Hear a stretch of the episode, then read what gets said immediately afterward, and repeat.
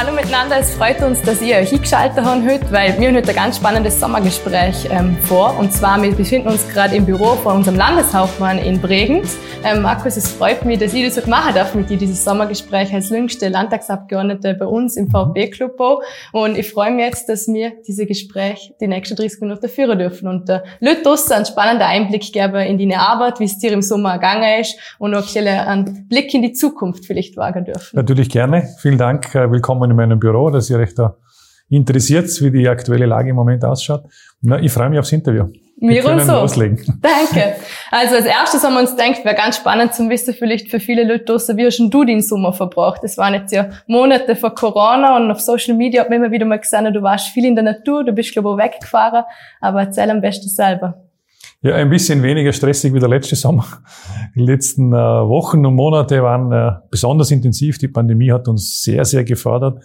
Es gab über Monate hindurch eigentlich äh, fast keine freie Zeit, auch kein freies Wochenende, kein freier Abend. Also es war auch ganz gut, jetzt äh, im Sommer ein bisschen durchatmen zu können, mit der Familie die Zeit ein bisschen zu finden. Bei mir ist immer wichtig, dass ich Sport und Bewegung machen kann. Ich muss irgendwie weg vom Bürotisch und mich einmal bewegen. Ich bin ein Naturfreak, muss raus in die Natur. Also bin nicht so ein Indoor-Sportler, sondern muss mehr in die Natur hinaus. Und deswegen war der Sommer zumindest schon mal über zwei, drei Wochen etwas ruhiger. Zu Hause erklärt, wir sind äh, nach Südtirol gefahren und haben dort äh, ja, die Berge erklärt besucht und in die Dolomitenausflüge gemacht, Bike mitgenommen, ja, eigentlich ganz locker verbracht. Und jetzt äh, vor ein paar Tagen war ich noch am Hohen Riffler. Die Fotos habe ich Genau, der höchste Berg mhm. im Verwall. Mit einer relativ schwierigen Klettertour, aber es war eigentlich wunderschön und da kann ich mir am besten irgendwie entspannen und irgendwie abschalten und auf, auf das konzentrieren, was im Moment halt dann passiert. Und ja, das ist jetzt ganz gut. Jetzt ist man wieder da, neue Kraft, mhm. neue Energie. Herbstarbeit hat wieder begonnen. Also nach kurzer Entspannung wieder, wieder zurück in die Arbeit natürlich. Kann man mit voller Energie wieder losstarten in den Herbst? Ja, kann man schon. Und natürlich sind manche alte Themen dabei. Die Pandemie mhm. ist noch nicht vorbei ganz. Wir sind, glaube ich, weit gekommen gerade als Vorarlberg mit dieser Modellregion im Hintergrund, die wir schon im Frühjahr begonnen haben. Ich glaube, der Weg stimmt prinzipiell. Wir werden da auch an dem festhalten grundsätzlich einmal. Aber ähm, ja, es gibt jede andere, jede anderen Fragen und Themen natürlich auch. Man redet viel über Klimaschutz, man redet über den Wirtschaftsaufschwung, wir müssen den Arbeitsmarkt wieder in Schwung bringen. Natürlich alle anderen Themen dürfen nicht stehen bleiben fürs mhm. Land auch ein paar emotionale Themen im Sommer. Es ist diese Verkehrsfrage S18 sehr intensiv diskutiert worden. Die hat uns nicht losgelassen. Also es kommen schon die alten und neuen Themen auch alle wieder zurück aufs Tapet und es ist auch richtig so. Vorarlberg muss rasch raus aus der Krise und sich weiter gut vorbereiten für die Zukunft. Meine Meinung war immer, wer, wer möglichst unbeschadet und schnell aus der Krise wieder rauskommt, der wird auch dann, wenn die Wirtschaft wieder ankurbelt und wenn es wieder wächst und, und die Konjunktur wieder steigt, der wird doch dann sozusagen in der Pool Position mit dabei sein. Und ähm, meine persönliche Zielsetzung war immer mit meinem Team dazu zu schauen, dass wir nicht irgendwie durch die Krise kommen, sondern dass wir daran arbeiten, dass wir eigentlich gestärkt herausgehen können weil wir dann sozusagen im Wettbewerb wieder vorne mit dabei sein wollen. Und da sind wir insgesamt auf gar keinen so schlechten Weg. Ich glaube, die Modellregion Vorarlberg ist eines der besten Beispiele dafür, dass eigentlich Vorarlberg immer versucht, vorne mit dabei zu sein. Und jetzt, also mir ist im Sommer ganz oft so gegangen, wenn man Bürgerinnen und Bürger draußen getroffen hat, dass viele eigentlich gesagt haben, die Modellregion war super, da hat man endlich mal einen Schritt nach vorne gemacht. Und vielleicht kannst du noch mal erzählen, wie ist zu der Modellregion kommen, wie hat Vorarlberg und wie hat eigentlich euer Team das geschafft, dass wir wirklich in Vorarlberg als erstes eigentlich die Öffnung Öffnungsschritte machen können? Ja, das war gut ein Jahr Pandemie. Also um den März herum hat die Diskussion begonnen, wie geht's weiter? Die Zahlen steigen wieder an. Und es war eigentlich alles darauf programmiert, ganz Österreich in den Lockdown zu schicken, eigentlich schon zum dritten Mal denn. Und äh, mir hat das persönlich sehr gestört, weil ich der Meinung war, nach einem Jahr Pandemie müssen wir, wir müssen versuchen, neue Wege finden. Und es kann nicht die ewig gleiche Antwort heißen, von einem Lockdown in den nächsten zu stolpern, sondern überlegen, wie wir äh, mit Einbindung der Bevölkerung zu einem besseren Modell finden. Und auf dieser Grundidee, den Lockdown verhindern zu wollen, ist eigentlich die Modellregion äh, entstanden. Wir hatten damals eine relativ geringe Sieben-Tage-Inzidenz, eine der geringsten in Österreich. Wir haben begonnen zu impfen und wir haben gesagt, na ja, äh, trotz dem Heranwachsen der damaligen britischen Mutation, wir haben gesehen, die Zahlen werden wieder steigen, war mir trotzdem bewusst, es kann jetzt nicht wieder in einen Lockdown münden. Übrigens habe ich meine Meinung dazu überhaupt nicht geändert. Auch jetzt reden wir über den vierten Lockdown schon wieder, was mich auch ärgert. Wir werden das nicht tun im Vorarlberg, sondern dieses Modell auch weiter fortsetzen. Aber natürlich war es schwierig, es war ehrgeizig, es war anspruchsvoll, es gab steigende Zahlen. Wir sind Gott sei Dank nie bei den Intensivkapazitäten zu stark unter Druck geraten. Wir haben damals eine Inzidenz von 240 erreicht, relativ hoch, mhm. sieben Tage Inzidenz an Neuinfektionen, aber nur 13, 14 Intensivbettenbelegung, was absolut kein Problem war, und sind dann in den Zahlen wieder gebrochen, durchs Impfen vor allem. Und äh, da gibt es ein paar wesentliche Schlussfolgerungen. Eine heißt nur, das Impfen wird uns rausführen. Das heißt auch heute, wie in jedem Sommergespräch, der Appell an die Bevölkerung, impfen lassen ist das alles Entscheidende. Ich weiß, es gibt Leute, die da auch skeptisch sind. Es gibt harte Gegner auch in dem Zusammenhang. Es gibt auch solche, die einfach Angst haben oder sich das nicht zutrauen wollen oder sich vor irgendwas fürchten. Frauen reden, junge Frauen manchmal von Unfruchtbarkeitsangst und so weiter. Das sind Dinge, die sollte man ernst nehmen und aufklären, ausdiskutieren und letztlich lösen. Aber äh, am Ende des Tages muss uns klar sein, es gibt eigentlich nur zwei Wege, impfen oder krank werden. Es wird nicht ewig irgendwelche Regeln mhm. geben, es wird nicht ewig Gratistests geben. Also es muss eine gewisse Art der Normalisierung eintreten. Da sind wir von dem Modell von damals gar nicht so weit weg. Und auch jetzt heißt es wieder Lockdown vermeiden. Wir können nicht die ganze Wirtschaft und die Arbeitsplätze immer niederfahren. Äh, da wird so viel Schaden ausgelöst, dass das nicht geht. Und ich glaube, es gibt mittlerweile bessere Methoden. Ja, am mhm. Anfang der Pandemie hat man das nicht gewusst. Da war der, der Lockdown die einzige eigentlich wirkliche Antwort, um das Ganze zu beruhigen. Mittlerweile gibt es auch andere Möglichkeiten, vor allem das Impfen ist natürlich etwas, was uns sehr hilft. Wir sind weit gekommen, aber zu wenig weit. Mhm. Beim Impfen sind wir über, über 60 Prozent, auch bei der zweiten Immunisierung. Wir können sogar gut zwei Drittel, ein Drittel noch nicht. Das ist äh, am Ende des Tages für die sogenannte Immunität der Herde. Also man könnte sagen, Virus wäre besiegt eigentlich zu wenig. Das heißt, äh, wir brauchen weiter eine Steigerung der Impfquote, wenn wir wirklich raus wollen. Und jedem und jeder sollte bewusst sein, es wird uns eigentlich kein Mensch helfen.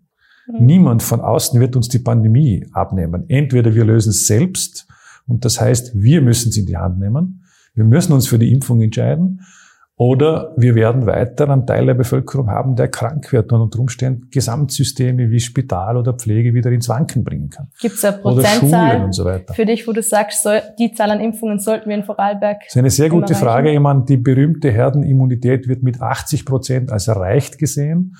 Mittlerweile gibt es da immer unterschiedliche Zahlen, weil Mutationen auftreten. Manche sagen, man muss sogar mehr erreichen. Dann hätte man sozusagen geschafft. Dann könnte man sagen, Virus ist weg.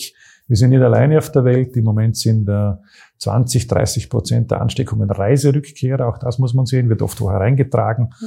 Also es ist nicht so einfach, aber jedenfalls mit äh, zwischen 60 und 70 Prozent wie jetzt ist zu wenig. Also wir sollten dann noch einmal was drauflegen können. Äh, und deswegen sind die Bemühungen im Moment groß, sich äh, weiter impfen lassen zu können. Wir setzen einen eigenen Impfbus im Land ein. Wir haben mobile Impfteams, die man bestellen kann. Ab zehn Leuten, die sich impfen lassen, kann man ein mobiles Team bestellen. Wir werden an die EKZs gehen. Wir machen eine eigene Aktion, eine Impf-Challenge für Jugendliche auch, die da Punkte sammeln können und dann einlösen können. Äh, wir werden an die Schulen wieder stärker herantreten. Also wir probieren im Moment eigentlich alles, um irgendwie die Impfquote weiter hochzubringen. Du hast selbst ja drei Kinder. Mhm. War da die Entscheidung leicht, die Kinder impfen zu lassen? Für mich war sie klar, weil ich äh, darauf vertraue, dass die Impfstoffe gut sind weil ich weiß, dass diese Zulassungsverfahren, auch wenn sie schneller gingen, deswegen genau gleich qualitätsvoll gemacht wurden. Also ich hatte nie das Gefühl, dass das nicht, äh, nicht passt. Äh, die Empfehlungen, sowohl die europäische als auch das österreichische Impfgremium, die liegen am Tisch, die sind eigentlich streng. Also ich war immer der Meinung, solange äh, das österreichische Impfgremium eine klare, klare Vorgabe macht, sollte man sich dafür entscheiden. Mit den Kindern hat es keine lange Diskussion gebraucht. Die haben das sehr schnell eingesehen. Aber ich habe auch zwei Töchter, die auch darüber diskutiert haben und gesagt haben, naja, da wird so viel herumdiskutiert, wie gefährlich ist das und so. Und das ganz sauber besprochen und äh, auch mit Ärzten dann auch diskutiert. Man muss auch jedem empfehlen. Ich glaube, es ist keine politische Entscheidung, mhm. es ist eine persönliche Entscheidung. Äh, und wer unsicher ist, soll mit dem Hausarzt einfach reden. Also auch medizinisch erkundigen. Ich glaube, die geben die objektivste, die seriöseste Auskunft. So Dinge haben wir auch gemacht und am Ende des Tages für Impfung entschieden. Und es sind nicht alle froh in der Familie, dass das, dass das auch passiert ist. Man, man darf ja nicht vergessen, die ja. Kinder zum Beispiel unter zwölf können sich nicht impfen lassen. Und was mich wirklich äh, auch weiter motiviert, das einzufordern, ist, es gab eine Zeit der Pandemie, wo die Jungen äh, sehr solidarisch mit der älteren Bevölkerung sein mussten. Gerade am Anfang hat man gesagt, die ältere Bevölkerung muss geschützt werden. Sie muss zuerst geimpft werden. Auch, auch das Personal in der Pflege und so, aber auch die ältere Bevölkerung. Da hat es viel Verständnis für die Jüngeren gebraucht. Jetzt ist umgekehrt eigentlich. Jetzt ist die ältere Bevölkerung sehr gut geschützt. Und jetzt braucht es aber auch Erwachsene, die sich impfen lassen, um die Kinder zu schützen. Unter zwölfjährige Kinder können nicht geimpft werden. Ein Pädagoge, der in die Schule geht und mit Zwölfjährigen zu tun hat oder unter zwölf und nicht geimpft ist, der gefährdet nicht nur sich selbst, sondern er gefährdet auch die Kinder. Das heißt, äh, die können sich da nicht impfen, die sind am wenigsten geschützt von allen. Und das muss man öffentlich einfordern und sagen, die Solidarität gilt in beide Richtungen. Die Jugend hat es für die ältere Bevölkerung gebracht. Jetzt müssen auch wir Erwachsene, auch der Jugend gegenüber, vor allem den Kindern gegenüber sagen, auch wir bringen diese Solidarität. Also was ich damit sagen will, ist, Impfen ist, ist eine persönliche Entscheidung. Aber es geht auch darum, eine Gesamtgesellschaft zu schützen. Jeder hat da eine Verantwortung für den Nächsten, insbesondere für die Jüngsten in dem Zusammenhang. Also der reine Egoismus geht meiner Meinung nach auch nicht. Und das muss man auch öffentlich sagen, wie es ist. Und ich tue das sehr klar in der Hoffnung, dass auch viele erkennen, vor allem die, die mit Kindern zu tun mhm. haben, dass sie da eine Verantwortung wahrnehmen sollten. Einmal gegenüber sich selbst und gegenüber der eigenen Familie und den Freunden, aber vor allem auch gegenüber denen, die sich nicht schützen können. Und das sind halt einmal die Kinder im Moment. Mich beunruhigen Zahlen aus Amerika, die heißen, Kinder erkranken dort im Moment äh, auch etwas heftiger im Verlauf. Das sind keine guten Entwicklungen. Ich hoffe, das stimmt alles nicht so, wie man es hört. Aber wenn Mutationen auftreten würden, die die Kinder stärker erreichen und dort vielleicht zu Long-Covid-Folgen führen oder überhaupt stärker äh, erkranken lassen, dann wäre das eine sehr, sehr ungute Entwicklung. Und darauf muss man sich vorbereiten, weil ich verlasse mich mittlerweile auf nichts mehr in dem Zusammenhang. Die Experten sagen heute dies und morgen jenes. Mhm. Die Frage, ob Kinder wirklich nicht auch schwer erkranken können, ist unbeantwortet zurzeit. Ich verlasse mich da nicht auf das, was gesagt wurde. Wir sollten da nicht negativ überrascht werden, sondern selber sagen, es ist ja auch unsere Verantwortung, einem Kind gegenüber zu sagen, äh, wir impfen uns, auch um das Kind zu schützen. Ja. Wir haben hier in Vorarlberg ja eine ganz klare politische Vision, wenn man das so sagen kann, mit dem chancenreichsten Lebensraum. Ähm, gerade Corona hat uns da natürlich auch vor Herausforderungen gestellt, weil wie du es gerade beschrieben hast, gerade Kinder und Jugendliche halt oft daheim gehockt sind und eigentlich zugunsten der älteren Personen, Oma, Opa, aber vielleicht auch der eigenen Eltern, ähm, eigentlich zurückgesteckt haben. Wir haben jetzt in Vorarlberg das Chancenpaket da beschlossen und versuchen noch etliche andere Maßnahmen für mhm. Jugendliche zu setzen. Vielleicht kannst du da noch mal kurz erzählen, ähm, welche Maßnahmen da dazu gehören, dass vor allem Jugendliche und Kinder gestärkt aus der Krise kommen? Also wir haben sehr früh begonnen zu untersuchen, was für Auswirkungen da sind, insbesondere bei Kindern und Jugendlichen, natürlich auch, auch die Gesamtbevölkerung, aber genau bei Kindern und Jugendlichen, was ist dort passiert. Natürlich haben wir festgestellt, dass es da nicht nur um Krankheitsfragen an sich geht, sondern dass der Kontaktverlust auch äh, erhebliche Beeinträchtigungen, Schäden auslösen kann, psychische Belastungen für Kinder bedeutet. Jeder, der Kinder hat, ob größer oder kleiner, ist eigentlich egal. Überall, man sieht es ja auch selber, wenn, wenn die Kontakte nachlassen, dann gibt es eben auch diesen Kontaktverlust und der führt auch zu Problemen. Äh, die können unter Umständen größer sein wie manches physische Problem sozusagen. Und das muss man sehen. Das heißt, die psychische Gesundheit von Kindern und von Jugendlichen ist unser Anliegen. Wir haben es genau untersucht und ein paar Felder definiert, an denen wir arbeiten müssen. Es war klar, es gibt einen gewissen Bildungsverlust oder einen Bildungsdefizit, weil halt viele einfach nicht den normalen Unterricht wahrnehmen konnten.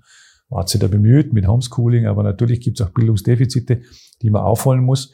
Deswegen die Sommerschule, die jetzt auch gestartet ist, äh, mit einem, mit einem sehr breiten äh, Angebot, mit eigentlich tausenden Kindern, die teilnehmen können. Ich glaube, das war wichtig, dass wir das tun. Wir werden auch die sogenannten Lerncafés landesweit ausrollen. Auch das ist eine Entscheidung, die wir bereits getroffen haben und im Budget fürs Geld zur Verfügung stellen. Das heißt, Kinder mit Bildungsnachholbedarf sozusagen werden einfach ganz einfache niederschwellige Möglichkeiten bekommen. Äh, wir haben vermehrte Zahlen bei Kindern mit psychischen Erkrankungen. Äh, das hat schon zugenommen, wahrscheinlich auch pandemiebedingt. So genau weiß man es nicht, aber wahrscheinlich. Auch eine Ursache dafür, da wird es eine Steigerung von Angeboten geben im ambulanten Bereich, also der direkten psychiatrischen Hilfestellung. Wir tun extrem viel am Arbeitsmarkt, äh, weil natürlich wenn die Pandemie die Wirtschaft stoppt, äh, dann ist natürlich klar, dass es am Ende auch für Jugendliche äh, auch schwieriger ist, am Arbeitsmarkt unterzukommen. Das ändert sich jetzt Gott sei Dank wieder, so dass wir sofort gesagt haben, Lehrstellenförderungen müssen erhöht werden, die Angebote für Jugendliche, einen Job zu finden, müssen sich auch in der Krise verbessern. Das war, war so ein Feld. Dann gibt es einen, einen, einen letzten Bereich, den man auch Beteiligung als Beteiligung zusammenfassen kann. Es hat nicht stattgefunden, wo Kinder und Jugendliche sich irgendwie auch beteiligen konnten an einem politischen Prozess, an einer Meinungsbildung. Da war ja alles sozusagen äh, auf ruhig gestellt. Auch da haben wir gesagt, wir versuchen wieder Kinder- und Jugendbeteiligungsprozesse, wo immer das möglich ist, wieder in Gang zu setzen. Dass Kinder und Jugendliche wieder mitreden können, weil es ja auch quasi ausgeschaltet war. Also ein relativ breites äh, Paket. Im Landtag hat man Chancenpaket genannt in einem Antrag. Das finde ich sehr positiv, weil wir gesehen haben, äh, wir müssen genau dieser Zielgruppe jetzt am schnellsten wieder aus der Krise raushelfen. Das Positive ist vielleicht auch das, das haben uns auch Experten gesagt, Kinder und Jugendliche reagieren natürlich sehr schnell, was auch bedeutet, äh, sie waren betroffen, zum Teil auch sehr negativ betroffen. Aber ab dem Zeitpunkt, wo wir, wo wir mit dem Modell auch begonnen haben, Kontakte von Kindern untereinander wieder zu ermöglichen, im Sport zum Beispiel oder auch in der Kultur und Musik, hat sich sehr rasch auch wieder geändert. Das heißt, Kinder sind wahnsinnig flexibel, sie stecken noch viel weg. Sie sind sehr schnell betroffen, aber auch schnell wieder beim Aufholen. Und das stimmt mir eigentlich optimistisch, wenn wir jetzt die richtigen Programme machen, dass es auch ganz schnell wieder in die andere Richtung gehen kann. Ich glaube, ein Thema, was Kinder und Jugendliche ja auch sehr oft betrifft, beziehungsweise auch wirklich dazu auffordert, dass sie sich ehrenamtlich eigentlich auf der Straße engagieren, wenn man das so sagen kann, ist ja die Fridays for Future, also die ganze Umweltbewegung. Mhm. Ich glaube, hast vorher am Anfang ja auch kurz angesprochen, Umwelt, äh, Klimapolitik wird im Herbst auch ein Schwerpunkt sein, ähm, einfach weil man merkt, dass sich etwas dadurch verändert. Also das Wetter, wenn man jetzt August anschaut, ist nicht wie Augustwetter, sondern mhm. eher schon wie Herbstwetter. Mhm. Ähm, was sind da deine Ziele oder wie siehst du die Umweltpolitik in Vorarlberg? Was sind da die Maßnahmen, die wir im Herbst angehen? Ich glaube, die Frage Klimaschutz und wie wir überhaupt mit der Schöpfung umgehen, ist ein wichtiges Thema für uns. Äh, Umweltpolitik, Fragen der Nachhaltigkeit dahinter. Äh, das kann man nicht ausblenden, ob Pandemie oder nicht Pandemie ist, ist am Tisch. Die Veränderungen sind spürbar. Ich glaube, das Wesentliche ist, dass wir einmal versuchen, die Bevölkerung mitzunehmen, also weniger Angstpolitik machen, eigentlich gar keine, wenn es irgendwie geht. Angst ist ein ganz schlechter Begleiter sondern den Klimaschutz als auch was Positives sehen. Ich sage immer Klimazukunft dazu, damit man auch weiß, das Ganze muss man nicht nur unter, unter Klimakatastrophe diskutieren, wo die Leute sofort irgendwie schockiert werden und dann irgendwie auch abstellen, sondern man muss sie versuchen mitzunehmen auf dem Weg und sagen, äh, eine Klimazukunft zu erarbeiten miteinander kann ja auch was sein, an dem man auch Vergnügen haben kann, wo sich eine Lebensstiländerung, die wir in manchen Bereichen auch brauchen, nicht nur im Sinne von äh, ich verliere was, das heißt, sich abspielt, sondern ich gewinne auch was, und das ist schon mal ein Grundansatz, den wir verfolgen. Ansonsten gibt es viele Dinge, die in Vorarlberg positiv eingeleitet sind, die man verstärken muss. Ich finde, wir sollten die Wasserkraft weiter ausbauen. Es gibt eine Zielsetzung, alle zehn Jahre ein neues Wasserkraftwerk. Den Weg muss man weitergehen. Das nächste Kraftwerk wäre das Mengenkraftwerk. Da sind die Vorbereitungen voll im Gange. Das heißt, der, der Umstieg sozusagen, ähm, Strom zu produzieren, ausschließlich erneuerbar bis 2030 zu 100 Prozent im Vorarlberg ist sehr ehrgeizig, aber machbar. Äh, es geht nur, wenn die Photovoltaik weiter ausgebaut wird. Äh, auch das wird wichtig sein, dass jede verfügbare Fläche am Dach irgendwie in Vorarlberg auch genützt wird für Photovoltaikausbau. Sonst erreichen wir nämlich die Ziele im Bereich der Energieautonomie nicht. Der Umstieg auf den öffentlichen Verkehr, Vorarlberg ist Weltspitze in dem Bereich. Äh, in Österreich weit abgeschlagen, am besten voran mit Wien gemeinsam. Das heißt, die Umsteigequote sozusagen, wer geht vom Auto auf den öffentlichen Verkehr oder wechselt stärker hin und her. Vor allem in Richtung öffentlicher Verkehr ist sehr groß. Hängt am Netz, hängt an der Qualität, hängt an der Taktung, äh, das eigentlich in Vorarlberg eher ein städtisches Niveau erreicht hat. Ich meine, in einer Großstadt wie Wien ist klar, alle paar Minuten kommt der U-Bahn oder eine Straßenbahn, ist im ländlichen Raum. Alles andere wie klar, wenn man durch Österreich schaut, großer Nachholbedarf. Wir haben eine sehr gute Taktung im Lande. Das heißt, der öffentliche Verkehr ist etwas, was man weiter ausbauen kann und auch weiter ausbauen muss. Und das sind alles wichtige Schritte hin in Richtung Energieautonomie und in Richtung Klimaschutz natürlich. Und ja, wenn man die Dinge konsequent weiter verfolgt, glaube ich schon, dass man da große Chancen hat. Natürlich, wir sind ein kleines Land, unser Beitrag wird ein geringer sein, aber das soll keine Ausrede sein. Wenn jeder sagt, ich kann nichts tun, weil ich zu klein bin oder weil die Chinesen oder Amerikaner das lösen müssen, wird es nie einer lösen wenn man was in Gang setzen will, muss man halt auch bei sich selber beginnen. Ja, viele Veränderungen der Welt passieren schon auch mit persönlichen Verhaltensänderungen. Und äh, wenn keiner beginnt, dann ändert sich natürlich nie was. Insofern soll sich niemand rausnehmen. Ja. Ich glaube, das waren ganz schöne Worte und vielleicht auch Aufforderungen an jeden draußen oder einen eigenen Beitrag zum Leisten oder das eigene Verhalten wahrscheinlich ein bisschen umzudenken. Ähm, ja. Man ja. kann viel tun. Bei, genau. bei der Jugend sage ich immer, wisst ihr eigentlich, wie viel das Streamen sozusagen auch mhm. bedeutet im Klimaschutz, weil ja auch dort immer gesagt wird, naja, man soll halt dieses oder jenes tun. Man kann schon bei sich selber beginnen. Ein bisschen mehr aufs Rad, ja. ein bisschen überlegen, wo die Urlaube hingehen, ein bisschen weniger Flugzeuge benutzen, mehr mit dem Zug fahren, äh, auch schauen, was man an Energie selber eigentlich verbraucht im eigenen Leben. Man kann die Ernährung selber ein bisschen besser kontrollieren. Man kann das Handy schon mal auch, auch, auch beiseite legen, wenn man weiß, was dort klimatechnisch passiert. Alles so Dinge, die man tun kann und wo man aufklären muss. Ich glaube, unsere Aufgabe muss es sein, jeden Einzelnen zum Mitmachen zu bewegen und weniger über Angst zu argumentieren. Genau. Ja, in Vorarlberg haben wir ein paar spannende Diskussionen eigentlich in diesem Spannungsfeld zwischen Wirtschaft und Umweltpolitik, die S18, das RESIF-Projekt. Mhm. Ähm, werden immer wieder einige Namen genannt. Vielleicht kannst du mal erklären, was aus deiner Sicht ähm, eigentlich auch das Ökologische an der S18 ist. Also warum wir vielleicht der S18 brauchen und vor allem, warum wir eine Wirtschaft brauchen, damit eigentlich ein, ähm, ein Standort wie Vorarlberg, wo wir diesen Wohlstand haben, auch wirklich in die Zukunft noch mittragen können für die nächsten Generationen. Ich glaube, bei der S18 ist seit jeher die Frage, Frage, ob wir eine Verbindung der beiden Autobahnen wollen oder nicht. Äh, seit vielen Jahren wird das gefordert. Große Bevölkerungsteile im unteren Rheintal stöhnen ordentlich unter der Verkehrslast. Also selbst bei den kühnsten Annahmen von Verlagerungen im Verkehr und Veränderungen wird der Verkehr nicht verschwinden, nie gänzlich, das ist uns allen klar. Gewisses Wachstum wird dort weiter stattfinden, hoffentlich mit Elektroautos und anderen Möglichkeiten, aber es wird nicht null sein. Das heißt, wir werden eher die Verkehrsströme regeln müssen. Und wie gesagt, äh, bei der S18 ist es primär einmal eine Entlastungsvariante der Verbindung der beiden Autobahnen. Ich halte es für einen historischen Fehler oder ein Manko, dass die Verbindung nie stattgefunden hat, weil das gesamte untere Rheintal massiv darunter leiden wird. Klimatechnisch macht es keinen Sinn, LKWs durch die Dörfer zu stauen, ist sicher nicht besser. Und bei der Umsetzung ist es nie einfach, wenn man sagt, dass eine neue Straße wird errichtet, ein Eingriff in Naturräume findet ein Stück weit auch statt. Äh, da ist man aufgefordert, das so schonend wie möglich vorzunehmen, so wenig wie möglich Bodenversiegelung zu machen.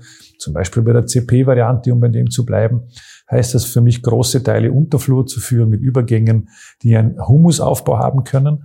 Also da gibt es wirklich auch gute Ideen, wie man mit wenig Bodenversiegelung äh, vorgehen könnte. Und äh, man darf nicht vergessen, wenn die jetzige Variante, die ja auch nicht ganz unumstritten ist, vor allem in Lustenau nicht, wenn die käme, gäbe es große Möglichkeiten der Unterflurführung. Die Senderstraße wird zurückgegeben an die Natur, sagt ja auch nie einer dazu. Das heißt, da, da werden Flächen wieder zurückgebaut, sozusagen wieder an die Natur retourgegeben. Äh, das sind auch Dinge, die man machen kann. Ich meine, äh, es braucht dort Klimaschutzbegleitmaßnahmen dazu. Diese Ausführung muss so klimaschutzneutral wie möglich gemacht werden. Aber zu sagen, äh, nach so vielen Jahren von Evaluierung und Planungen, wir bieten der Bevölkerung in dem Fall keine Lösung an. Das äh, halte ich für einen, echten, für einen echten Fehler. Es sind 20 Straßenkorridore überprüft worden in einem sehr breiten Prozess. Irgendwann muss man mit dem Evaluieren natürlich auch aufhören und sagen, okay, jetzt ist es soweit, eine Trasse ist gefunden. Wir versuchen die jetzt natürlich unter Klimaschutzgegebenheiten auch bestmöglich umzusetzen. Aber einfach nur Nein zu sagen, geht aus meiner Sicht nicht.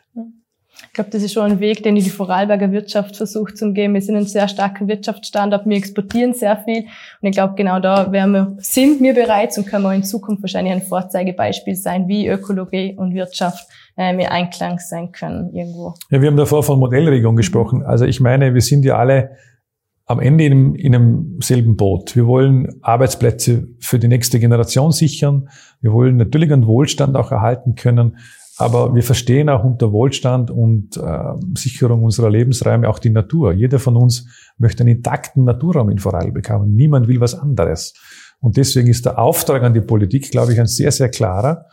Äh, es geht nicht um, um nur Wachstum oder nur Klimaschutz. Es geht darum, dass man Klimaschutz und Naturerhaltung, Nachhaltigkeit äh, und, und das Wachstum der Wirtschaft unter einen Hut bringt. Es, es sagt niemand Ansiedlung um jeden Preis. Es sagt niemand im Lande das Zerstören von Grünzonen. Ist nicht unsere Politik. Wir wollen eigentlich möglichst viel erhalten, aber gleichzeitig schauen, dass wir die Wirtschaft auch hinbewegen, nachhaltig zu wirtschaften. Und das kann ein Modell sein für Vorarlberg, das in vielen Teilen ohnehin da ist. Und natürlich gehört dazu, Verkehrsströme müssen abgewickelt werden.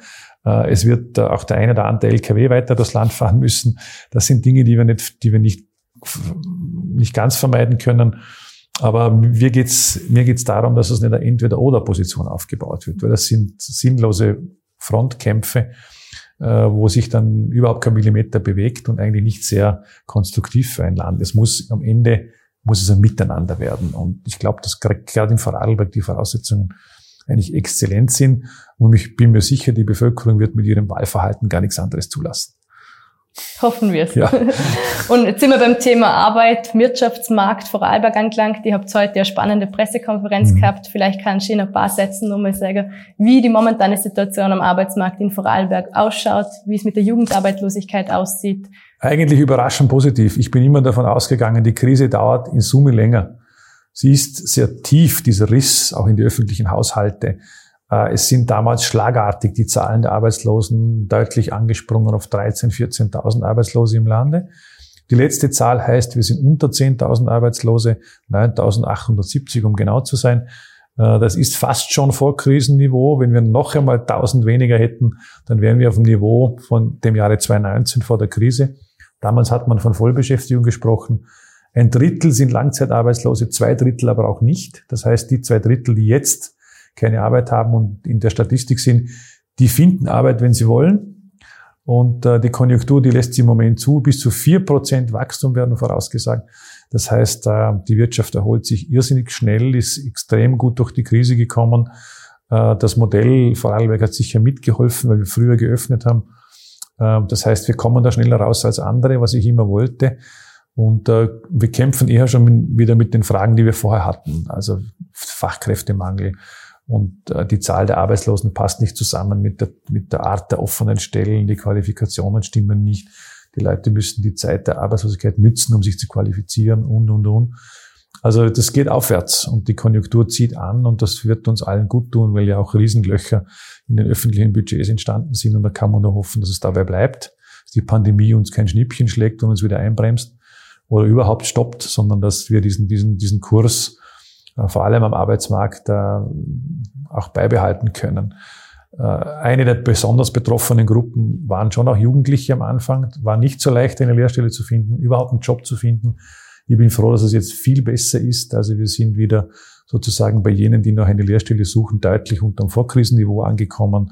Das ist schon sehr gut. Auch die Zahl der jugendlichen Arbeitslosen ist niedriger als vor der Krise. Und es war dort schon niedrig. Das heißt, äh, für die Jugendlichen hat sich am Arbeitsmarkt wirklich vieles zum Positiven gewendet. Und da kann man nur hoffen, es bleibt dabei. Und äh, auch deswegen so klar wie am Beginn des Interviews keinen Lockdown, also die Wirtschaft nicht wieder runterfahren. Es müssen andere Methoden gefunden werden. Weil die erste Gruppe, die es treffen würde, sind natürlich wieder die Jugendlichen. Und das will ich eigentlich nicht. Und äh, jetzt zieht's an und den Kurs muss man beibehalten. Danke, ich glaube, wir sind jetzt fast am Ende unseres Sommergesprächs angelangt. Ich glaube, es war ein sehr spannender Einblick in die verschiedensten Themen, ähm, die uns im Herbst wahrscheinlich weiter begleiten werden. Ich darf Danke sagen und zum Mit Schluss Sicherheit. vielleicht nur eine letzte Frage. Hast du irgendwas Persönliches, was du da im Herbst vorgenommen hast, ähm, wo du denkst hast, das möchte ich unbedingt umsetzen, sei es privat, mit der Familie, mit der Frau, ähm, ja. auf das dich schon sehr drauf freust?